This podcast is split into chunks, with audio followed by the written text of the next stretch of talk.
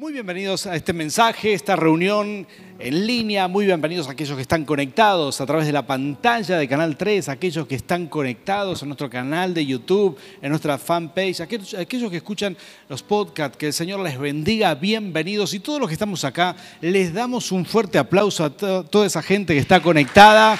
Que el Señor les bendiga. Muy bienvenidos a esta reunión. Este aplauso es para ustedes. Y ya saben que si pasan por nuestra zona, si vienen por Mendoza, vengan a Plenitud de Vida, Jesucristo Plenitud de Vida, que los vamos a recibir como en casa. Que el Señor les bendiga. Muy bien. Y queremos compartir eh, el mensaje de hoy, ¿sí? Porque este es un año, este será un año muy bueno para nosotros. Alguien tiene fe y puede decir amén a esto, será un año maravilloso. Dios irá abriendo caminos, ¿sí? Saben que eh, en estos días, ustedes saben, tuvimos acá en Mendoza, para los que están en línea les comento, tuvimos unos días de pico de calor histórico, ¿sí? Y en esos días de pico de calor histórico, no sé en qué piensan ustedes, pero yo pienso y me, me- me traigo en los recuerdos a esos momentos de frío. Parece que me alivia un poco el calor. No sé si les pasa a ustedes, ¿no? Este, es todo psicológico el calor, no, mentira, ¿qué va a ser psicológico? Transpirábamos terrible. Y, yo pensaba, me re- recordaba que en algunos momentos, a esta altura del año, subiendo a la montaña, acá crucé para Chile, yendo al puente del, In- del Inca, toda esta zona preciosa de Mendoza, nuestra provincia, que está ahí al límite con, con nuestro país hermano de Chile, ahí recuerdo que algunas veces en esta época me agarró una nevada terrible, ¿no? Todo, así es el clima acá. Puede nevar o puede ser de sensación térmica. Hemos tenido 47 grados en algún momento, algún día.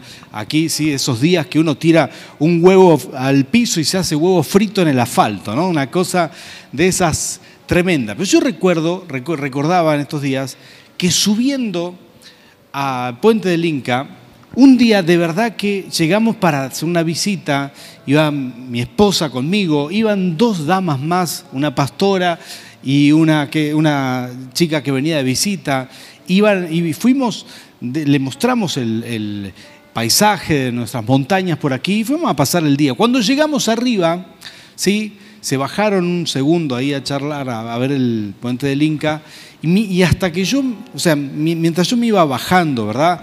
Me, estaba recuperando del aturdimiento del motor del auto, no, esto es- de- del aturdimiento de la montaña y todo esto, me estaba bajando ahí y un gendarme me, me golpea la, la ventanilla y dice, mire, tiene cinco minutos para salir de acá o se va a quedar tres días atrapado en la nieve. Y yo, ¿qué? ¿De qué me está hablando?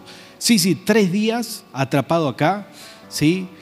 Este, imagínense, tres días atrapado ahí en el auto, en la nieve. Estaban las hermanas, ¿eh? mi esposa, estaban las señoras ahí que eh, en el auto conmigo, tres días ahí, imagínense hablando tres días seguidos en el auto. Yo dije, tengo que escapar de acá, así que les grité, suban, suban, suban. Esto es este, verdad, ¿verdad? Varias horas de manejo hasta arriba. Eh, ¿Qué hace un hombre entre tres? Tres mujeres pueden tener siete conversaciones a la vez, ¿verdad? Y, y yo iba, fui escuchando todo esto y tres, tres días atrapado ahí, no, de ninguna manera. ¿Qué hace un hombre en, en esa situación? Silencio, es lo único que puede hacer, ¿verdad? Así que yo dije, bajemos ya, ya, ya. Así que empezamos a bajar y me pasó una cosa muy interesante, se cubrió todo el camino de nieve, empezaban las curvas de montaña, para los que conocen, es un camino muy sinuoso y todo se cubrió de nieve. Y yo empecé por primera vez a desconocer el camino. Dije, ¿cómo será esto? 10 centímetros de nieve, veníamos bajando. Empecé a, tener ese temor de no acelerar mucho para que el auto no se, resbale y la precaución de ir por el centro de la ruta, porque digo, eh, si muerdo la banquina no sé qué hay, no se veía nada. Tanto en la banquina como la ruta estaba tapada y no se distinguía el camino. Una situación horrible, tenía que bajar y tenía que bajar con cierta rapidez porque la tormenta venía muy fuerte, ¿no? Son esas cosas, fenómenos de montaña, así que y como si fuera poco, la situación se agrava que un vehículo grande, una camioneta empieza a hacerme seña de luces atrás como que quería pasar, pasar y yo claro, estaba un poco tensa la situación. Creo que las, damas nunca se enteraron de eso, pero yo estaba un poco tenso ahí en el volante y digo, ¿qué voy a hacer aquí? Y tenía la camioneta atrás, así que dije, no, voy a dejar primero, voy a descongestionar esto, pongo balizas, me tiro un costado, trato de encontrar la banquina, dejo que pase. Y eso fue lo mejor que hice. Resulta que la camioneta que me pasa, ¿sí? me saluda, me hace seña que lo siga era una, persona que trabajaba en los hoteles de montaña, conocedoras del camino. Y lo que esa persona hizo muy amablemente es pedirme paso para poder ir adelante y, marcar el camino. Sus huellas, él fue mucho más rápido y sus huellas fueron marcando exactamente la ruta por donde yo tenía que ir. Así que apenas él me pasó, yo dije, wow, este, le di lugar, le di lugar a la camioneta y, el camino se empezó a abrir. No había camino y de pronto se empezaron a ver las huellas. Dije, qué bien que lo dejé pasar, le di lugar y aquí está el camino. Muchas veces me ha pasado así en mi propia vida, ¿no? Cuando uno no sabe para dónde ir, no sabe cuál es el camino correcto, eh, no está claro el camino, las decisiones no están claras. Quizás estás escuchando este mensaje, estás recibiendo esta palabra, tenés que tomar decisiones para este año y algunas cosas no están claras dale lugar al Señor. ¿sí? Así como yo le di lugar a esta camioneta, que vaya adelante, que marque el camino, dale lugar al Rey de Reyes. Él quiere ir delante tuyo abriendo caminos donde no lo hay. Eso dice la palabra del Señor. Y cuando uno deja que Dios vaya adelante, cuando uno le permite al Señor que le guíe, Créeme esto, el Señor no falla. Tendrás las huellas claras, podrás seguir el camino, encontrarás el camino a casa, no habrá inconvenientes porque Dios va delante tuyo. ¿Cuántos dicen amén a esto? Este será un año donde Dios irá adelante y en este mes nos preparamos para la conquista. ¿Cuántos dicen amén a eso? Sí, Señor, esto es lo que vamos a hacer. Y quiero contarte una historia porque hay mensajes que yo tengo que orar más, otros menos. Este es de los menos. Hay mensajes que yo siento que esto es lo que Dios quiere decirte, porque cuando digo, Señor, ¿qué, qué palabra tenés para tu pueblo? me viene así completa. La palabra no termino de orar y parece que el Señor estaba esperando que yo le pregunte y así me llegó esta, este mensaje, esta revelación para este tiempo, para este día. Esta es la historia de Josafat, un rey, un rey bueno, un rey que amaba al Señor, un rey de esos, de esa, de esa gente linda como la gente que se congrega en Jesucristo plenitud de vida, ¿verdad? Esa gente que ama al Señor, que quiere hacer las cosas bien. Este era un rey bueno. Esto es en el tiempo de la división de los reinos en el Antiguo Testamento. Después de, Salomón, su hijo Robán divide el reino y pasa a ver en el, eh, digamos, en, el pueblo de Dios dos reinos, uno en el norte y otro en el sur, ¿sí? Para que nos ubiquemos un poquito en el contexto bíblico. Y resulta que Josafat era uno de estos 19 reyes que pasaron en el norte, en el sur, perdón, y, era un excelente rey, descendiente de David, una persona que amaba a Dios. Y mm, por el otro lado, en el reino del norte, estaba Jezabel, que era una bruja que se, infiltró, se casó con Acab y tuvieron un hijo que se llamó Joram. Y de pronto Joram, el hijo de Jezabel, que era menos malo que su madre, para aclarar, así lo dice la Biblia, pero era malísimo también, ¿sí? Eh, Joram asume el, reino, ¿sí? Asume el reino y lo primero que tiene que hacer es ir a combatir con, con los moabitas, una región que hoy es Transjordania, una región eh, bastante agreste, de difícil acceso, tiene que ir a combatir con esa gente. El nuevo rey, rey ilustre, pero al fin heredero de toda la brujería de Jezabel, él tiene que ir a pelear contra este pueblo moabita. Entonces lo llama a, Josafat, me imagino que manda un mensajero, no creo que haya mandado un WhatsApp, lo, llama y le dice, necesito ir a la guerra, venís conmigo. Y acá esto me, me interesa mucho esta parte de la historia, ¿no? ¿Conocen a gente resentida con la iglesia? Gente que se enfrió, gente que se... Mire, hay gente que se enfría y que dice, ya voy a volver al camino del Señor. Gente que dice, no, yo por ahora, eh, cuando pase el virus, cuando pase la pandemia, cuando pase todo esto, quizás ahí voy a volver. Bueno, eh, tiene una actitud positiva hacia la iglesia, pero es como que se enfrió un poco y todavía no viene. Pero hay otros, está aquellos que se resienten, que todo lo ven mal, ¿no? Que ven las cosas mal, ven el ministerio mal, el pastor mal, la, gente que va a la iglesia, que están todos locos. Yo ya probé con eso y no, no funcionó. Y hay gente herida y resentida en todos lados. Hay un pequeño porcentaje que siempre tiene esa percepción negativa de la iglesia. ¿sí? Por supuesto que, que, mm, que esos son, digamos, una menor cantidad de personas, sino que la mayoría tiene muy buenas experiencias en la iglesia. Y lo que sucede con Joram es que era una persona resentida. Su madre le había hablado mal del reino de Dios, de los profetas, de Dios. Le había hablado mal toda la vida. ¿sí? Entonces él pensaba en negativo. Y Josafat, que era un buen rey, un buen rey, una buena persona, cometió el error de, de esos que cometen muchos, que se congregan, que son buena gente, que cometió el error de apoyar a esta persona con buenas intenciones y exponerse a toda la negatividad que esta persona, que este, el otro rey tenía. Entonces, Jorán, eh, eh, Josafat le dice, sí, vamos a la guerra, vamos juntos, y, y juntó otro rey más. La Biblia cuenta de los edomitas, que también era un ejército de tres reyes que se juntaron para ir a pelear, a pelear contra los moabitas. Y ahí estaba Joram, el resentido, y ahí estaba Josafat, el rey que servía a Dios, y estaba el rey de Edom también, los tres reyes iban juntos, todo un gran ejército lo habían ensamblado, se habían preparado, iban a la conquista, se preparaban a la conquista como vos y yo nos preparamos para tener un año de conquistas. Esto dijeron, vamos, ahí vamos a tener un gran botín, este, nos va a ir muy bien y se fueron. Josafat le pregunta al rey bueno, le dice a Joram, ¿por dónde vamos a ir? Porque está más cerca ir por acá, por Jericó, cruzar el... Y Joram dice, no, no, no, yo preparé el camino por el desierto de Edom. Era mucho más lejos, había que dar toda una vuelta, pero él había, había organizado el camino. Resulta que en esta organizada de camino se olvidó, un pequeño detalle.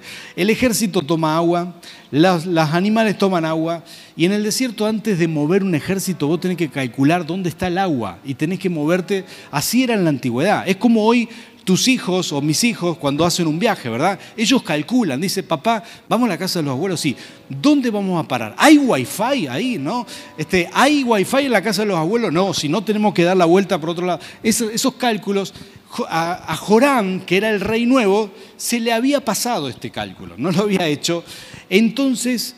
Sucede esto que te voy a leer ahora, que acá yo sé que Dios te va a hablar, te va a mostrar algunas cosas maravillosas de las escrituras y que nos van a enseñar mucho para este año.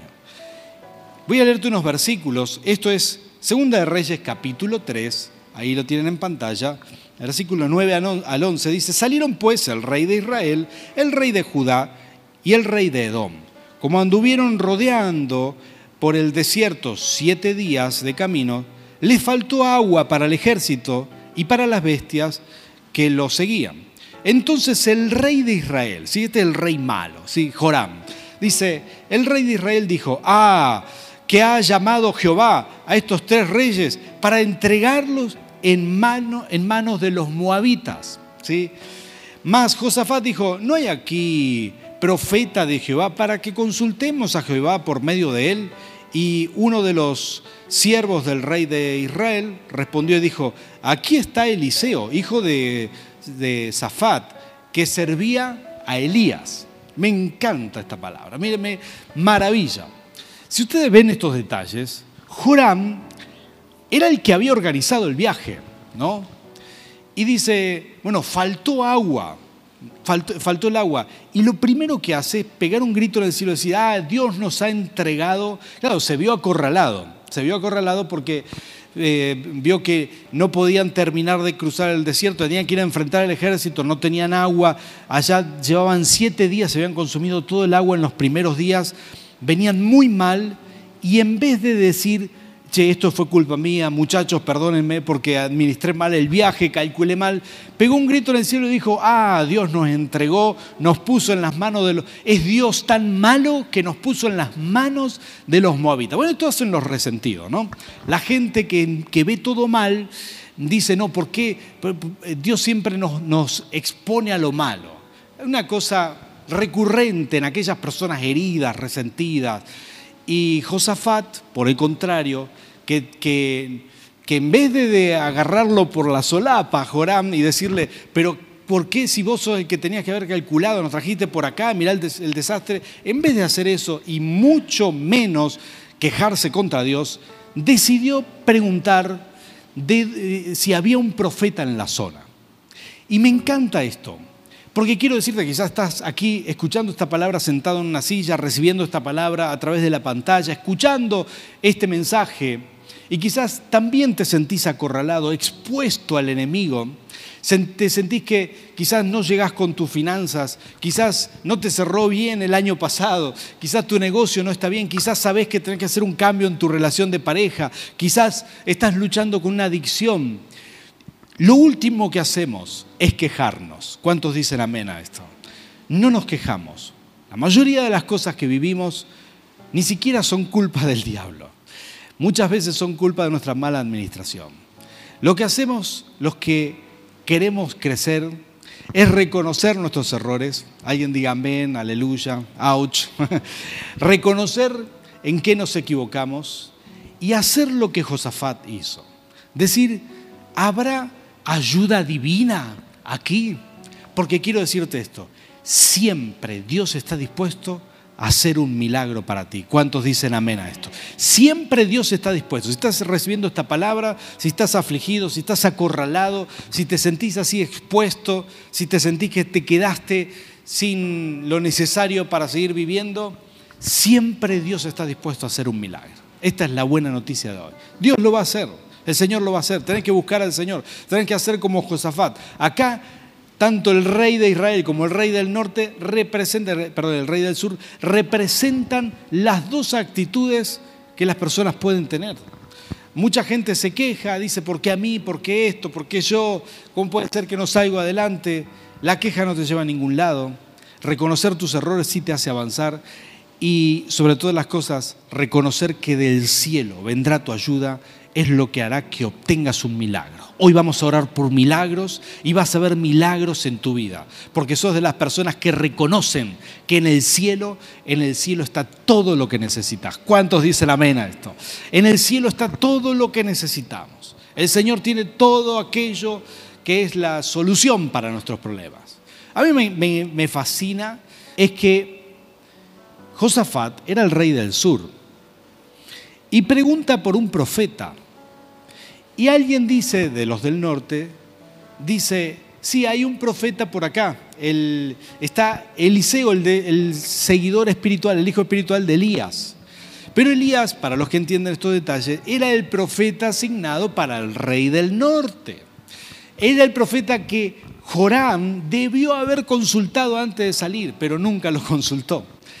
Y ahí estaban buscando la ayuda de este profeta. La palabra del Señor cuenta en esta historia cómo esta mala administración los dejó totalmente expuestos. Yo quiero decirte algo que mientras oraba, entiendo que es de parte del Señor para nosotros en este tiempo, en esta temporada, que mm, es un momento de administrar bien todos nuestros recursos. ¿sí? Es un año que necesitamos tener un buen cálculo de todo. Hay cinco áreas que voy a mencionarte, solamente las voy a mencionar, pero considero yo que serán muy importantes en este año. ¿sí? No enfocarse quizás en, en lo malo, en qué falló, en por qué no salí adelante, pero sí enfocarse en administrar bien. Porque si no queremos terminar acorralados, entonces no hay que tomar malas decisiones. Mira, enero es un, es un mes perfecto para programar el año. Y estamos justo ahora, estamos listos para proyectar, para programar, para armar todos esos sueños, todos esos deseos, esos anhelos de tu corazón se pueden cumplir todavía. Pero es importante que tomes esta palabra.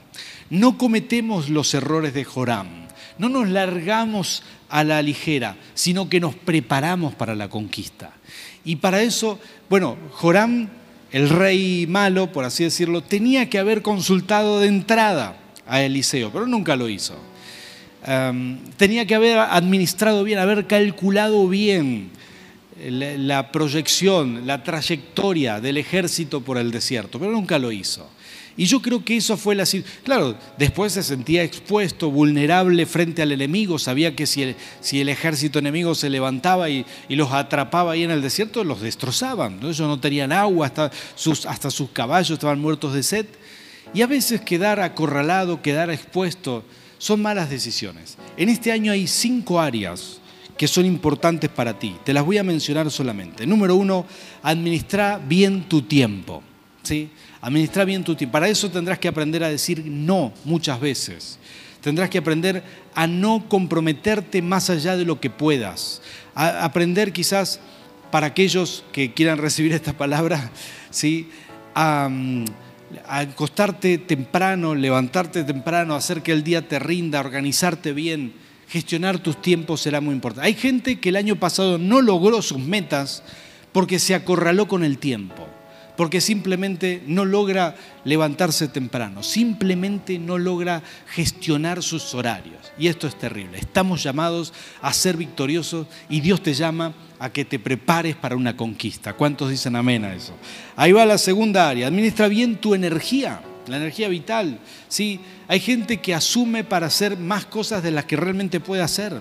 Y a veces hay que aprender a calcular, hay que saber calcular los descansos, saber calcular en qué horario del día sos más productivo y dejar lo más importante para ese horario. Hay que adquirir sabiduría en todo esto, administrar la energía. Hay gente que dice, sí, o me dice a mí, sí, pastor, yo voy a hacer esto, esto y lo otro, y, lo otro, y luego no llega. Sé que quería hacerlo, pero no llega porque administró mal su energía, no tiene el cálculo de lo que puede y de lo que no puede hacer. Le pido al Señor que la unción de lo alto venga sobre nuestro ministerio para administrar bien nuestra energía, para que logremos hacer todos los proyectos y nunca quedemos acorralados por falta de administración. ¿Alguien puede decir amén a eso? La tercera cosa, administra bien tu dinero. ¿sí? Esto es importantísimo. Hay gente que no logró objetivos el año pasado porque administró mal, porque se comprometió con más cosas de las que podía pagar, porque llegó ahorcado a fin de mes, porque tuvo que tomar crédito sobre crédito. Y la verdad estás llamado a ser cabeza y no cola, a prestar y no a tomar prestado. Que este sea un año de buena administración financiera. ¿Cuántos dicen amén a eso? Que el Señor te dé unción, sabiduría, que te dé la capacidad. No te quedes acorralado, no te quedes expuesto al enemigo, no te quedes atrapado por mala administración, no te quedes con una lista larga de deudas por pagar y que no te alcanza el sueldo. No, hay que ser sabio, hay que evitar acorralarse porque el Señor te va a bendecir, pero prepárate para la conquista. La, la, cuarta área que te sugiero es tu salud. ¿sí? La salud es muy importante y hemos entendido el valor de la salud en este tiempo de pandemia. Pero es importante administrar bien la salud. No te quedes acorralado, no te quedes con problemas físicos por no haber tomado decisiones a tiempo, que puedas tener sabiduría del cielo para cuidarte, para cuidar tu cuerpo y tu mente, todo lo que necesite. ¿Alguien puede decir amén a eso? Por último, administrar bien, y esta es la más importante, administrar bien tu vida espiritual, tu vida espiritual. Mucha gente quedó acorralada porque no pasó suficiente tiempo de oración. Mucha gente el año pasado se enfrió, se atrasó en propósitos divinos, simplemente porque no administró bien su vida espiritual. Quiero decirte una cosa maravillosa, el Señor te espera cada mañana, el Señor te espera en oración, te espera en ayuno, el Señor quiere visitarte, quiere darte regalos del cielo. Lo único que tenemos que hacer es administrar bien nuestra vida espiritual, decidir conectarnos con Dios cada mañana, decidir vivir una vida devocional, decidir conectarnos con el Señor es la mejor decisión que podemos tener, que podemos tomar y es la que más resultados te va a llevar. No nos vamos a acorralar, no nos vamos a acorralar por el, por el enemigo, no nos vamos a acorralar por malas decisiones nuestras, sino que seremos sabios este año para la gloria del Señor. ¿Cuántos dicen amén a esto? Mira cómo termina este pasaje. Dice que fueron corriendo a buscar un profeta. El profeta le dijo, bueno, a Joram no lo quiero ni ver porque es hijo de Jezabel y qué sé yo, pero por vos, Josafat, porque, ¿sabes qué? Por la gente de buen corazón, Dios y los hombres de Dios se mueven. Pero hay gente que rechaza las cosas de Dios, bueno, allá ellos. Así que ahí estaba Eliseo diciéndole, por vos, eh, por Josafat, te voy a traer una palabra profética. Pidió un tañidor, que era un, un, adorador. Sí, de paso voy a pedir un tañidor también aquí. Venga, Miguel, adora al Señor con la guitarra. Eso es lo que pidió el profeta y empezó a adorar. E, y mientras adoraba vino la palabra del Señor. Y dice, esta es la palabra que vino de parte del Señor. ¿sí? Dice que, que, dice el versículo 16, dice, quien dijo, así ha dicho Jehová, haced en este valle muchos estanques. Esta es la palabra que Eliseo le trajo al pueblo. ¿sí? Que no te imagines ese, ese escenario, estaban muertos de sed en el desierto. Y Dios le dice, haced muchos estanques, porque Jehová ha dicho así, no veréis viento, ni veréis lluvia, pero este valle será lleno de agua y beberéis vosotros y vuestras bestias y vuestros ganados. Y esto es cosa ligera a los ojos de Jehová. Entregará también a los moabitas en vuestras manos. Tremenda palabra. No solamente iban a poder vivir, esto te dice el Señor, no solamente podrás vivir, esto es poca cosa para el Señor, cosa ligera, sino que tendrás victoria es mucho más que vivir. Es vivir bien, logrando objetivos, logrando propósitos divinos. Es mucho más que solamente vivir. Hay gente que dice, quisiera, quisiera que me cierren los números este año. Dios tiene mucho más que eso. Ellos fueron buscando sobrevivir y Dios les dijo, no, no, no, no, prepárense para la conquista, prepárense para mucho más. La palabra profética fue tremendo. Esa palabra es para nosotros. Algunos dirían, esto fue para aquel tiempo. No, no, no, no. Esa palabra no fue para aquel tiempo. Dice que los soldados se fueron al desierto, otra vez donde estaban los, reyes, reunieron a todo el ejército y le, le dijeron, muchachos, tenemos que cavar, porque aquí estamos en un valle, en un desierto, pero ahí de esas lomas de arena vendrá un río. Los soldados habrán dicho, nuestros reyes les, fritó el cerebro el sol del desierto. Pero así todo dice que cavaron, hicieron estanques, hicieron muchos pozos. Y dice la palabra del Señor que a la hora del sacrificio, a la hora de la adoración, ¿tenés una hora para adorar al Señor? ¿Tenés un momento para adorarle? Dice que a la hora del sacrificio de la mañana empezó a venir agua de esas dunas de arena, empezó a venir agua hacia el valle, un río, un río que llenó cada, cada una de esas, de esos estanques, de esos pozos. La gente no lo podía creer. No solamente bebió el agua, sino que tuvieron una gran victoria. Ustedes pueden leer todo este pasaje en Segunda de Reyes, capítulo 3. Pero aquí no me quedo con esto solamente.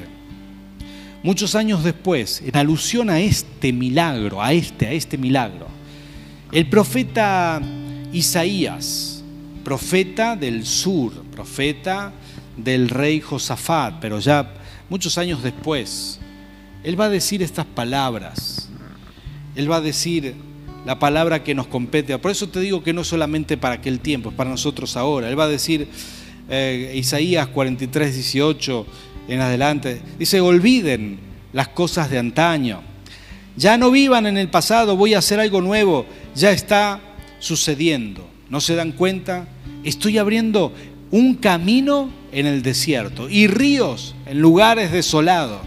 Me honran los animales salvajes, los chacales y las avestruces. Yo hago brotar agua en el desierto, ríos en lugares desolados, para dar de beber a mi pueblo escogido sos el pueblo del Señor, sos el pueblo escogido del Señor, ponte de pie.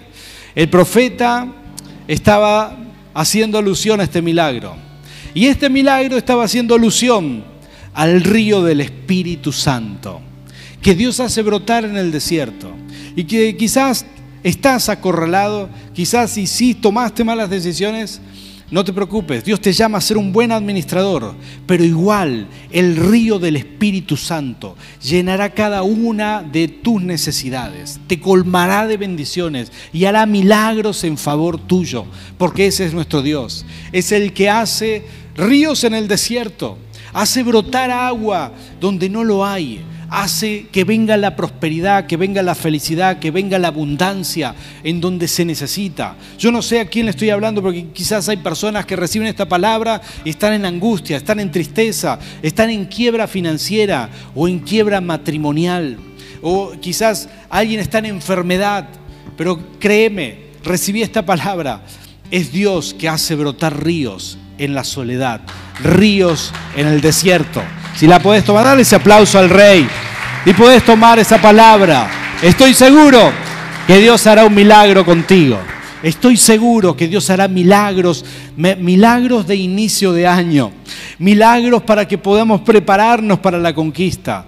El pueblo, los soldados no se habían percatado de, de llevar el agua suficiente, no habían calculado, pero esta vez tuvieron que administrar, porque el río no hay que dejarlo pasar. ¿sí? hay que retenerlo en tu corazón. Hay que hacer estanques para que el Espíritu Santo more, habite y colme nuestras vidas con su presencia. Habrá muchas bendiciones y estoy seguro que ahora mismo aquí, los que están aquí, los que reciben esta palabra, recibirán milagros del río del Espíritu. Pero es importante que abras un estanque en tu corazón y digas, Señor, yo te quiero recibir. Confío en ti, de ti vendrán los milagros, de ti vendrá, de nadie más. Vamos a orar. Espíritu Santo, fluye, fluye una vez más. Tu presencia en este lugar, Señor, lo colme todo. Señor, si hay personas aquí en desesperación, a esos, Señor, sean los primeros que puedan ser saciados de tu presencia. Si hay alguien que está conectado con esta palabra y necesita, necesita milagros de ti, Espíritu Santo, que tu río inunde sus vidas, Señor.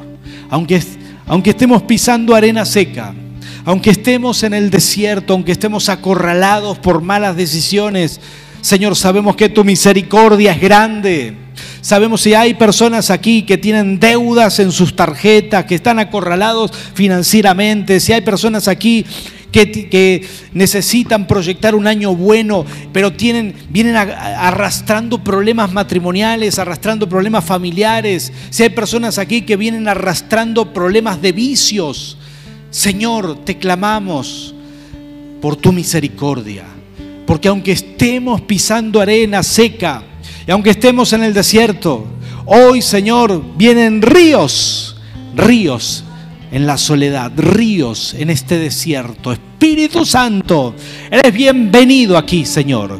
Comenzamos este año en enero proyectando, programando, haciendo cálculos a futuro, Señor, para no dejarnos acorralar, pero aquí, Señor, tú nos levantas. Aquí recibiremos milagros de inicio de año, Señor, milagros, los primeros milagros del año para para tener un buen año, para alargar bien, para poder tener una chance, Padre, en el nombre de Jesús.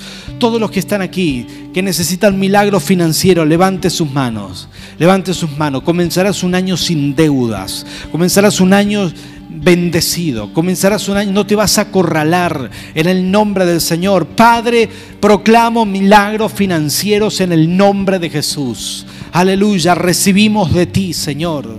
Si alguien está aquí y necesita milagros de sanidad, levante su mano, levante su mano.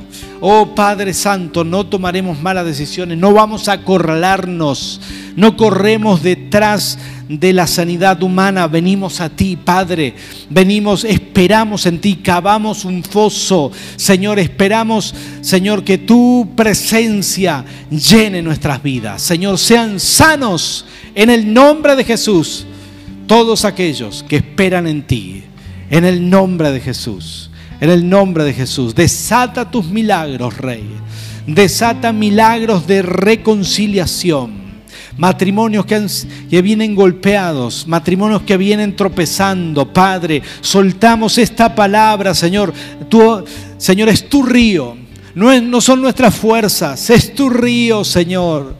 Señor, abrimos este estanque en nuestro corazón para atesorar tu presencia y proclamamos que hay sanidad de relaciones, sanidad de relaciones familiares, matrimoniales, Padre. En el nombre de Cristo Jesús recibimos de ti y proclamamos que este será un año maravilloso para la gloria de tu nombre. Amén y amén.